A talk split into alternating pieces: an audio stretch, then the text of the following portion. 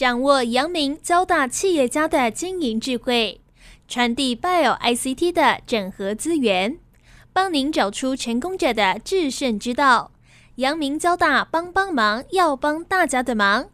欢迎收听由林宏文所主持的阳明交大帮帮忙。各位听众朋友，大家好，欢迎收听环宇电台阳明交大帮帮忙节目，我是主持人林宏文。呃，最近有关疫情哈，我相信大家都很紧张，尤其是疫苗不足的问题啊，然后也牵涉到我们疫苗怎么施打哦，那施打的顺序是如何哦，大家都很关心。正好哦，我们最近阳明交大呢，在学校的网站上哦，有提供了防疫专区哦，那邀请非常多的我们阳明交大的资深的教授。哦，来跟我们分享哦，对防疫的相关的一些政策跟意见的建言等等哦，会连续呢邀请多位教授来上我们节目哦。那我们今天邀请的贵宾是阳明交大公卫所政策与法律组的副教授雷文梅雷老师。那雷老师呢，在公卫的一个政策跟法律哦相关的研究已经数十年了。那他对英国、美国、世界各国的这种在防疫上面的部署哦，以及疫苗的施打等等哦，他都有很深入的研究。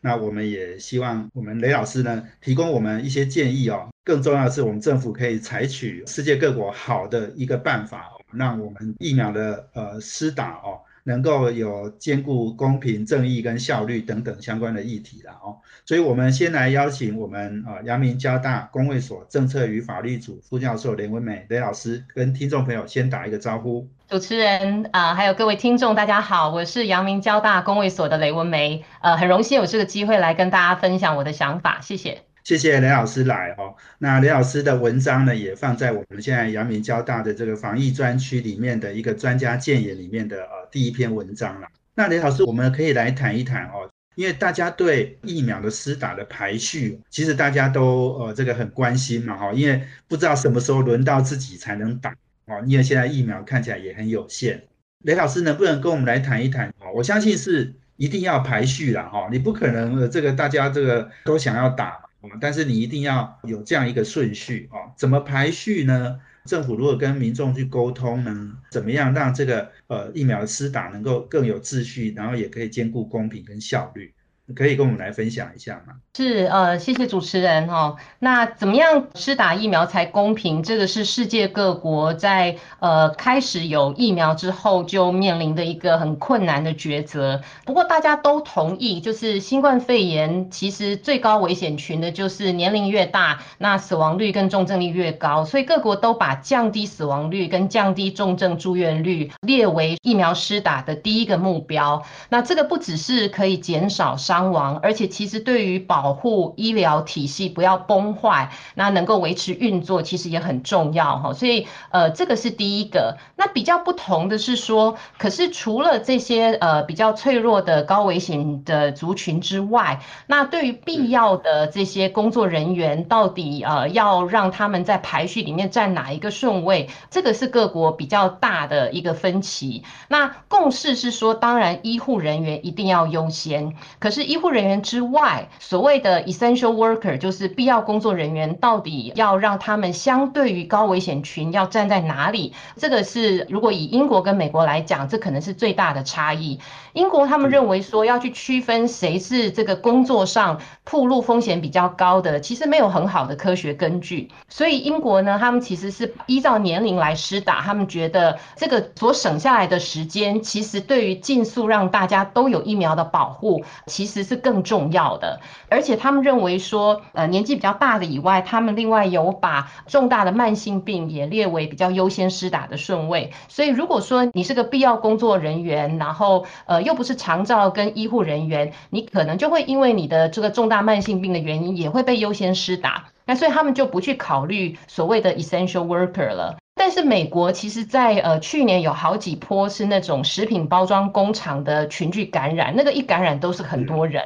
然后加上他们在这些行业里面，他们注意到有比较多非洲裔的跟拉丁裔的少数族裔，他们的死亡率跟重症率就比较高。加上他们其实也有做过民调，那所以呢，他们其实就把必要工作人员呢，在一 B 跟一 C，也就是在医护人员跟长照人员之后呢，其实也都各有一批顺位进去。那台湾目前的排序。第一个很特别的是说，我们当然是把医护人员放在最前面，可是因为我们比较晚进入社区的这个感染，所以我们其实前面有七十万剂，除了是用在医护人员以外，还有用在这种边境防卫的人员，包含机组的人员，还有像防疫的这些检疫人员、防疫计程车等等，七十万剂用在这里之后，然后呢，我们就是厂照的人员。然后是七十五岁的长者，然后再来，其实我们就有一个所谓的维持国家安全跟社会机能呃正常运作这个第七类的人员，这个是目前大家讨论最多的。那这边基本上跟美国很像，就是说美国也是把刚讲的包含食品的业者、大众运输业者，还有像负责水利、油物等等是放在里面。不过他们背后的 rationale 就是刚刚提到的，因为他们觉得在这些场所里面，人跟人之间，不管是同事或者是公众，没有办法保持六英尺以上的距离，也就是大概一点八公尺以上的安全距离。那他们觉得其他人可以透过，比方说保持社交距离、戴口罩，或者是尽量在家工作的方式来防护，所以他们就把这群所谓的呃，就是社会上很重要的运作，把它跟七十五岁的放在一。起，那我们是七十五岁的先，然后才是一些维持这个呃国家重要的机能的这些放在一起。不过我们还是有一些差异的，就是说在这里面呢，我们的食品业者呢，就是所谓的传统的摊贩，还有卖场的收银人员，我们是限北北基哈，然后计程车跟外送员也是限北北基，那保姆呢是限双北，这个恐怕是在现在 Delta 病毒已经进来台湾社。去之后，恐怕很快就要检讨的。那另外跟美国比较不一样的是说，我们呃还要把媒体第一线跟考试工作人员放在里面。那这个我觉得，特别是考试工作人员，可能也是我们很特别的一个国情，就是我们可能觉得有一些考试没有办法中断哈。那不过可能人员并不是很多，包含媒体第一线人员不是很多，但是我觉得只要是因为他会排挤到后面的顺位，其实还是要有更清楚的说理，不管是他们的。暴露的风险，或者说他们工作对于社会运作的必要性，恐怕要有更强的说理。那要不然的话，其实也听到有社工师，因为他们虽然不是在肠道机构工作，但他们其实负责像游民、像家暴、像儿虐等等的工作，其实也常常有暴露的风险。然后还有医师人员，他们主张说，他们其实呃都不敢回家，因为他们的很怕被家把家人感染。那可是他们已经很久没有回家了，那他们对家人也有他们的呃需要。尽的一些责任，那呃，因为家属没有打疫苗的关系，他们都不能回家，所以会有很多这种呼声。那需要更强的说理，可能才能够让大家愿意信服这样的一个顺位的公平跟效率，那大家才会愿意遵守规则，那不要偷跑，然后可以慢慢等到轮到自己。对，这是我的呃一个观察，谢谢。这个雷老师把这个整个顺序都讲得非常清楚。我自己呢，我我曾经查过，我自己哈是排在第十一类了哈，前面有一千万人要打，哦，打完才轮到我了哦。所以这个您刚刚呃讲到这个台湾现在总共到六月底左右，大概只有四百八十五万剂，所以老实说疫苗真的很少，那要怎么样分配才公平哦？刚刚呃雷老师讲到很多。台湾有跟国际上呃类似的做法，那当然也有一些是我们比较特殊的国情哦，以及我们的一些特殊的人员的要求。也许这个部分哦，我等一下哦进一步请教雷老师。我们呃休息一下啊，等一下回来。我们今天访问的是阳明交大公卫所政策与法律组副教授雷文美雷教授。我们休息。这是环宇广播 FM 九六点七。欢迎回到环宇电台阳明交大帮帮忙节目，我是主持人林宏文。我们这节目在每周三的晚上七点到八点播出。我们在脸书上呢也有阳明交大帮帮忙的粉丝团，可以同步获取我们节目的资讯。那我们现在这个节目也在 p a c k e t 上架了哈，大家可以到 p a c k e t 上面哦去 download 下来听哈。那我们今天邀请的贵宾呢是阳明交大公卫所。政策跟法律组的副教授雷文美雷教授，那雷教授呢是呃在跟我们分享的，就是台湾在这种呃疫苗的施打上面，怎么样兼顾公平跟效率这样的一个排序了哦。那刚刚雷老师有提到哦，就是我们有分了呃十几类的呃施打的顺序嘛。但我们有很多是跟国际上的做法是很类似的哦，比如说年龄大的，还有这个医护人员等等，这些都是先施打的对象。但是我们也有一些我们特殊的考量。那刚刚老师有讲到了哦，就是我看到就是说，我们现在社会上也很多的讨论，那我觉得好像有一点泛政治化哦，就是比如说中央的官员哦先打了哦，或者是民意代表去打了哦。这些可能在我们表定的顺序上面，他们可能都是被列入优先的施打，可是好像我们的讨论却经常是有一点蓝绿之争，然后又有一点泛政治化哦。我不知道，呃，是不是请雷老师也来分享一下，其他先进国家是不是也有这样的一个质疑，或者是呃社会上有这样子的，因为政治立场不同而有一些呃这个乱象出现？我不知道雷老师可以分享一下吗？其实，呃，政治立场不同，这个我觉得在各国一定都有哈。像以美国来说，他们就发现，呃，这个共和党的州其实疫苗施打率就比较低，那民主党的州其实啊愿意施打疫苗的比率比较高。所以我想这个各国都有。那其实透明是最好的防腐剂，就是说有时候没有办法避免掉这些政治的怀疑哈。那所以，嗯，可能唯一能做的其实就是。公开接受检验，让大家知道说这样的一个决定是经得起检验的。那您刚刚提到说，是不是政府先施打？哈，其实的确我们在优先排序的第二顺位，我们是有列一个叫政府防疫，哈，加上警察以及实际第一线人员。那所谓的政府防疫呢，他们呃是列说是严重特殊传染病肺炎中央流行指挥疫情中心及地方流行疫情指挥中心参与运作者（括号含国家重要决策）。但是这个含国家重要决策到底是涵盖到什么范围哈？我们其实有公开看到是苏贞昌院长跟这个陈时中呃这个部长他们有公开接受施打，但是除了他们之外，因为他们当然是指挥中心的重要的成员，可是除了这个之外，到底范围到多广哈？我觉得这的确是需要更透明的呃一些说明。那在机关署所公布的资料里面，他们是说。是参与指挥中心运作的单位，跟他的首长，还有督导的副首长一位，好，因为很多是有次长，有副首长只能一位，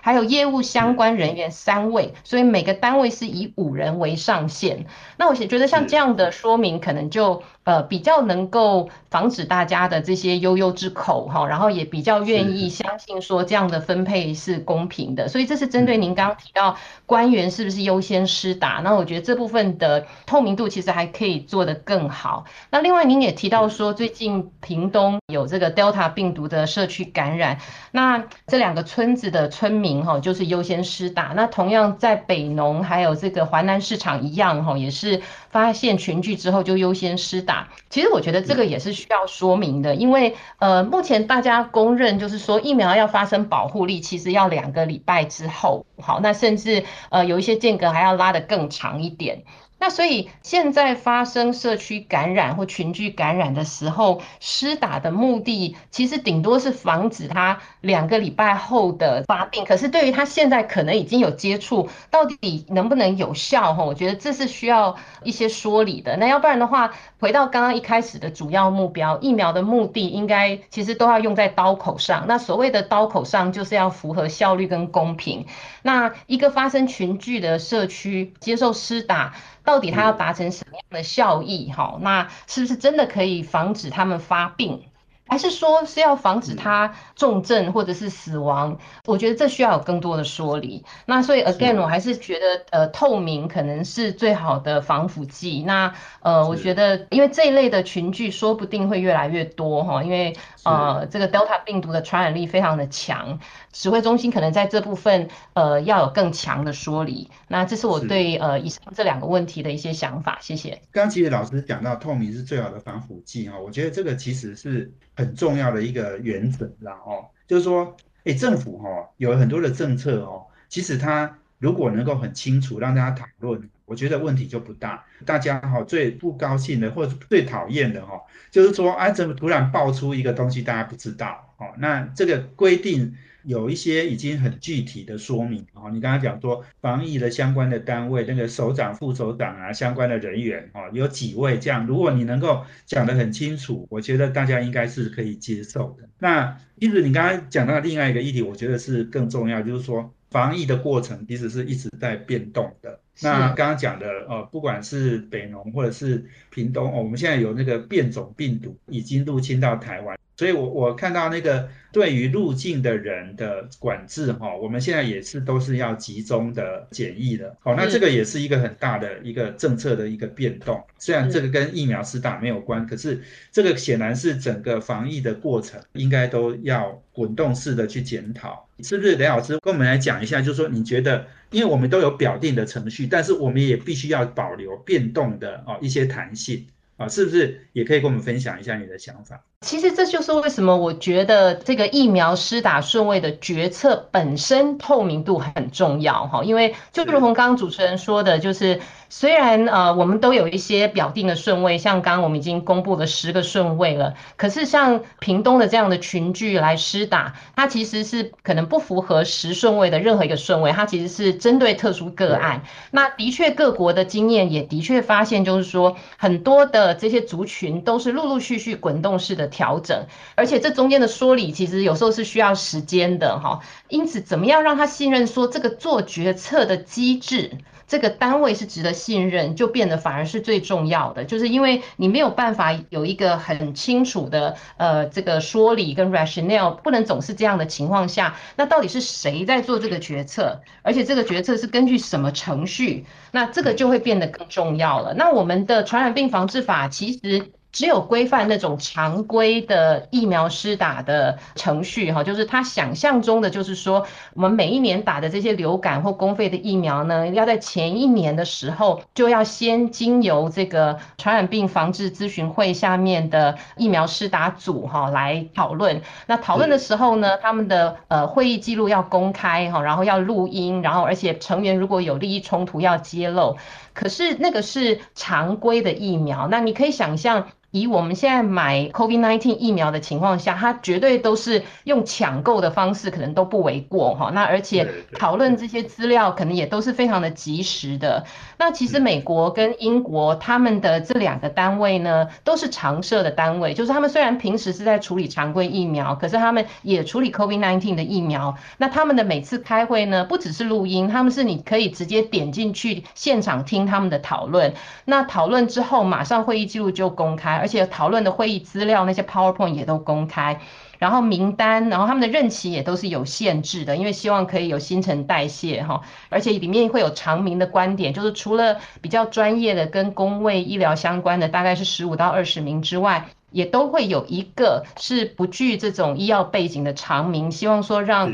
长明的观点也能够被考虑。另外，他们的说理也都很详细，就是说那个所谓的会议记录，其实常常都是呃很长的一封写给那个卫生部长的信哈，就是说为什么今天要把游民插进去，或是要把学习有障碍的人插进去哈？他们这个的确都是滚动式的，可是那个滚动式的说理其实还是很清楚的。那我觉得这个就对主持人刚刚提到，就是说因为疫情顺。习万变哈，那疫苗到货的情况也很难掌握，所以的确一定会有这种呃突发的情况。那我觉得我们的疫苗的这个单位能不能说理能够更透明，或者机制能够更透明，就很重要。谢谢。是我们谢谢雷老师哈，阳明加大工会所政策跟法律组的副教授，呃，给我们做这样很详细的说明哈。我们休息下，等下回来。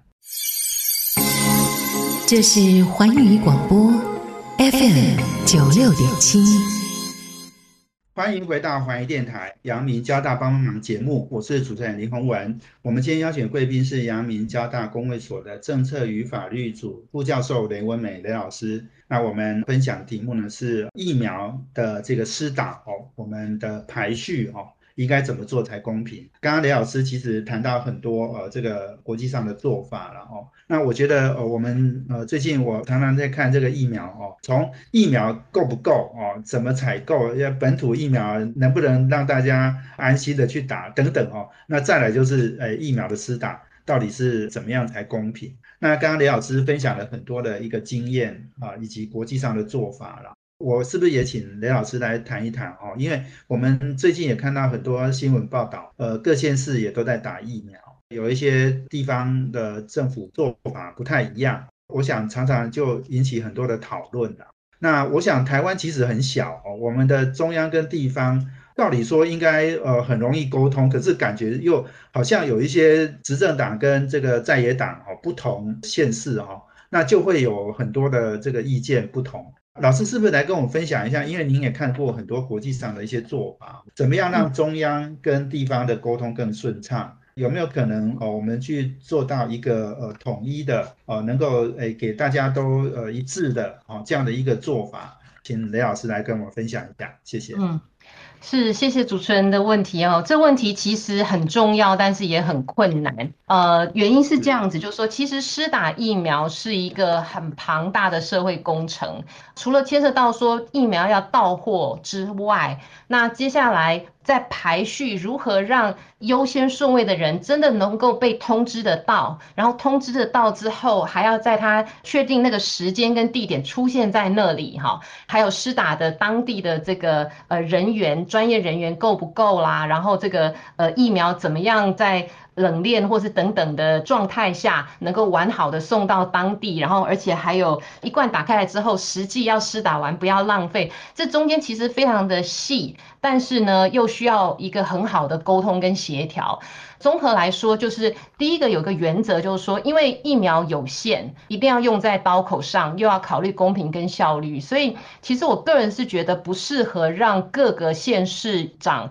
对于疫苗的优先顺位还有不同的裁量哈，因为不然就会造成所谓的 forum shopping 的效果，就是说，那住在台北的人可能就要跑到新北或者是哪里哈，对自己有利的地方，那这样其实一方面还是会增加那个病毒的传染的移动哈，那二方面也会造造成无效率的结果，所以全国统一这个排序，我觉得这是很重要的一个原则。那第二个是预约的部分，呃，这次目前为止，据说。啊，这个唐凤政委是有设计出一套啊，这个就像健保快易通一样，是一个线上的统一的系统。但是目前就是各县市他们其实各自用不同的方式哈，像台北市它是有一个线上系统，那其他的县市可能也仰赖里长去通知哈，特别因为现在优先施打的人大部分都是比较高龄，他们比较不会使用网络等等预约的方式。那这个部分其实的确可能有些因地制宜的必要。性，可是即使是如此，那最好还是有一个全国线上系统，像英国就很值得参考，因为他们跟我们一样，就是说有一套全国的医疗体制哈，就他们是 NHS 公医体制，那所以疫苗施打的主力其实还是。医院加上基层诊所，然后搭配呢，像体育馆啦，或是一些社区的呃一些设施，那这么多的一些通路啦、地点、人员要协调，其实还是要有一个统一的预约系统，这样子呃才会比较有效率。那所以呃，其实就预约的部分，还是会期待说，不只是有一个中央统一的系统，而且那个预约系统也能够把针对不同人的。比方说年龄，还有他的职业别，甚至他有没有对某些东西过敏，不适合打某一些疫苗，或有没有怀孕等等的一些状况，其实就可以 incorporate 进去，在预约的时候就一并考量。所以，虽然目前我们这个中央好像对于疫苗的选择是开放的，可是如果你在预约的时候没有把你想要打的疫苗这件事情也一起考虑进去的话，那到了现场你才知道有没有你要的疫苗，那有时候还是会造成无效率的结果。所以这是预约。我建议不但要统一，而且要把更多的变相每个人的特质，可以透过这套预约系统，也可以做更好的分配。但是最后提到执行的部分，这个其实就真的需要因地制宜。像英国他们对于社区的结合，其实就做得很好，就是说他们发现这个最后他们是目标是让全国百分之九十六的人，他们在十个 mile 内都至少有一个可以施打疫苗的场所，就是。提高那个施打疫苗的可进性，而且他们发现说，年纪大的或者是少数族裔，其实呃，特别是少数族裔一开始施打疫苗的意愿不是很高，所以他他们花很多力气去跟当地的社区领袖讨论，那要在什么样的场地、什么样的人员一起结合来施打最有效。所以他们有一些是用超级市场，他们提供的超级市场的一些场所，或者是像犹太会堂、教会、清真寺，动员呃更多社区的人力参与。那一方面是资讯的传达就会更有效率，因为他就可以利用社区既有的人际网络去传达这些消息，包含像疫苗的安全性啦等等，还有预约的工作。那二方面也比较有可进性，然后第三个也提高信任，就是特别是像这些教会啦，或者是呃这个清真寺等等进来，那他们其实也可以提高疫苗施打的一些信任。所以我觉得我们目前对于社区的动员这一块，其实还可以做得更好。那英国他们在呃一开始打疫苗的时候，他们就招募各界的职工参与，一共有二十万人报名，那最后是八万人上场。这八万人除了一般的这些医护人员之外，很多人帮忙分工处理，比方说行政的或物流的，或者是一些现场的引导，还有这些呃甚至资讯 key in 等等，也需要很多其他人员。那我相信这些人力还有社区的动员，其实都对于他们很快的，就是现在已经将近七成的人都已经至少有第一剂的疫苗，其实我觉得是很有效率的。那而且这样的一个社会动员，除了可以提高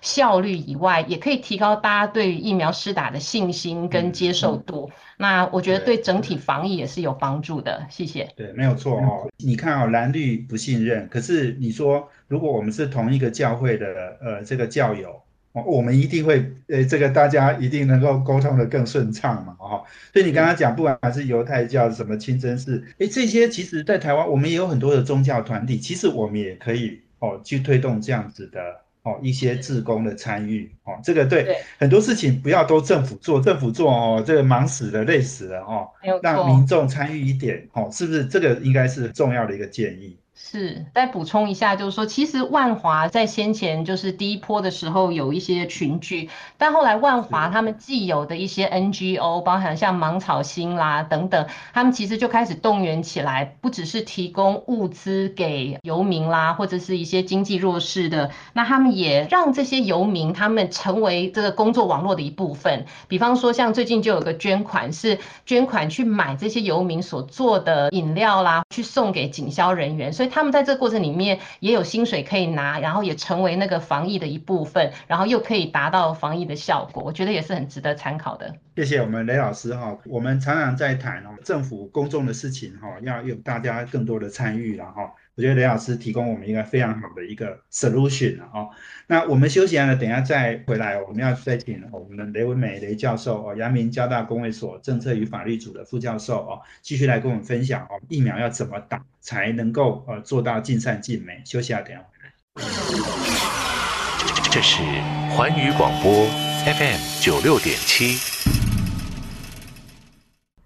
欢迎回到环宇电台阳明交大帮帮忙节目，我是主持人林宏文。我们今天邀请的贵宾呢是阳明交大公卫所政策与法律组的副教授雷文美雷老师。那我们谈的题目呢是怎么样施打疫苗哦最公平也最有效率哦。刚刚雷老师在前面三段哦都谈到很多，一个很重要就是说呃政府跟民众的沟通要透明，而且要。获得民众的信任哦，我想信任这件事情真的非常重要哦。那尤其是我们现在因为防疫，所以我们把太多的资讯都交给政府了。那政府能不能帮我们保护好？那我觉得这是一件重要的大事。其实我也从这里去衍生出来，就是说，呃，我觉得呃，政府要跟民众沟通哦，其实是一定要在观念上一定要不断的进步哦。那我觉得这也牵涉到数位转型哦，是一个非常重要的一个议题啦哦。不管是在媒体宣传、社区经营等等上面哦，我觉得台湾应该都有很多可以学习、可以进步的地方。我是不是请雷老师也来跟我们谈谈你的观察跟你的建议哈？是，谢谢主持人。呃，这真的是一个非常关键的问题，就是说这次的防疫，从呃对于确诊者还有检疫者的这个电子围篱，后来我们有所谓的健保快一通哈，可以拿护照啦，或者是台湾社交距离的 App，可以呃去这个确定说你到底有没有呃接触那个疑似感染者等等。其实我们大量的仰赖资讯科技来协助我们防疫，可是当这么多的资讯掌握在政府或者是民间业业者还有电信业者的手上的时候，其实能不能让民众信任这些拥有资讯的人，真的只会用在公卫的目标上面？其实这个信任是非常重要的。那以前一阵子的这个万华群聚感染为例，我们就发现说，要说服当事人愿意承认说自己可能有涉足一些比较特别的场所，然后甚至要把接触的人都能够呃配合意调说出来，这个需要很强的利他，就是说不是为自己的好，而是为了协助避免这个传染可以呃不要再继续扩大，然后让可能被感染的人能够及早被警示、被接受医疗上面的协助等等，其实都是需要很强的利他跟信任。但是呢，其实我们的传染病防治法对这部分的法律授权是很不明确，是很模糊的。就是说，我们目前因为传染病防治法在这一波疫情之前，从来没有想过我们会这么大量的仰赖资讯科技来做监测、疫调、追踪，然后甚至现在要发口罩、要预约疫苗等等，都会需要结合民众的各种各资。那所以法律的授权其实还有需要加强的部分。然后另外，呃，前一阵子有一个个案，就是牵涉到民众的这个十连制的简讯被拿去用在在犯罪侦查上，其实也这也都需要更清楚的说理。那虽然说他后面有法院的法官，可是这就显示说，其实公卫的资讯。并没有得到足够的重视，就是说，它相较于一般犯罪侦查，它所需要的民众的信任其实是更高的，因为它需要民众愿意利他，愿意信任政府，那交代他的隐私，来交代他的个资或是他的行踪，所以这部分的这个法治的授权，还有就是对于资讯使用的限制，取得信任的，所以要更清楚的透明和说理，就是更重要。那另外，我觉得这次还有需要强化的是，对于一些疫苗的宣导上面，在疫苗施打不久，有一些媒体就开始报道说，诶，很多长者在施打完，呃，很快好像就死亡。哦，那其实是防疫的角度来说是令人扼腕的，因为我们真的需要呃尽快的达到群体免疫，才能够防堵这个 Delta 病毒等等的来势汹汹哈。那这部分我觉得媒体的这个自律其实很重要。以这个 A Z 的疫苗在英国其实已经打了非常多哈，可是他们其实在一开始首相官邸就跟一些媒体业者有一个约法三章，就是说未经证实。疫苗跟死亡有关联之前，他请媒体自律，就是不要任意的报道，那避免说影响民众施打意愿或者是权益哈，因为这些其实都经过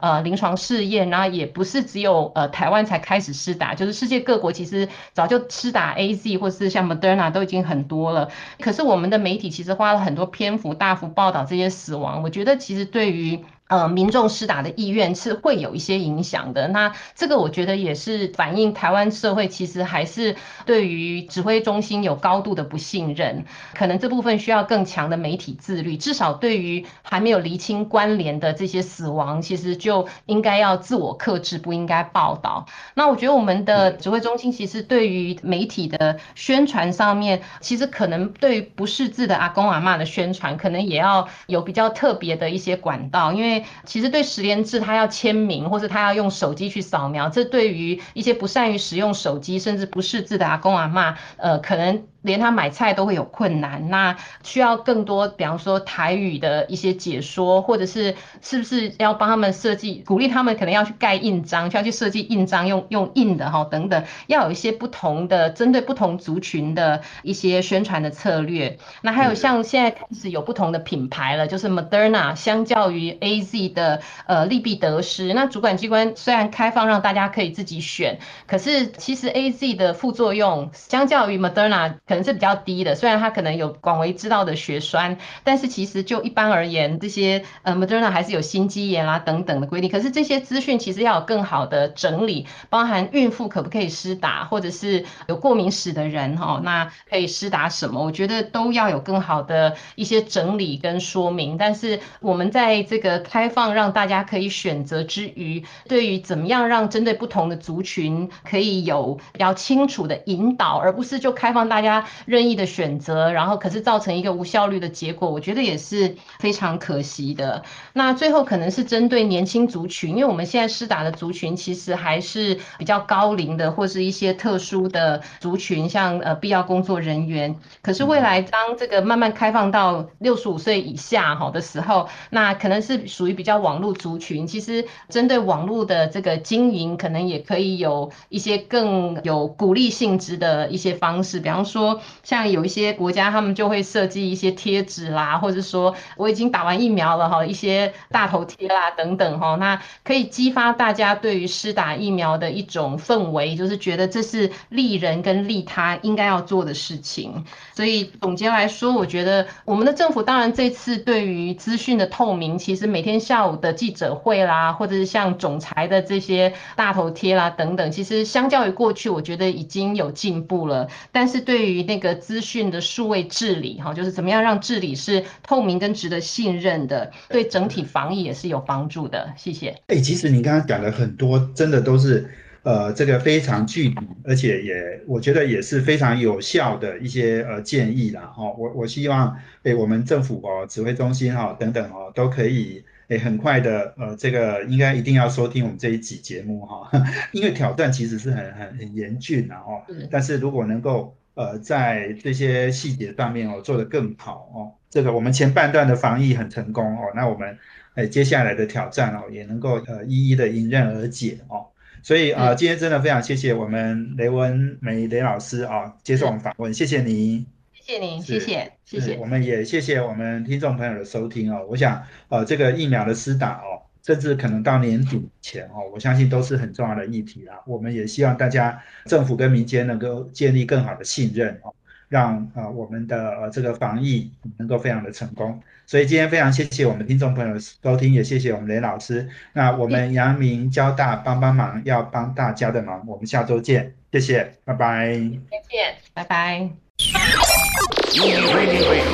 环宇广播 FM 九六点七。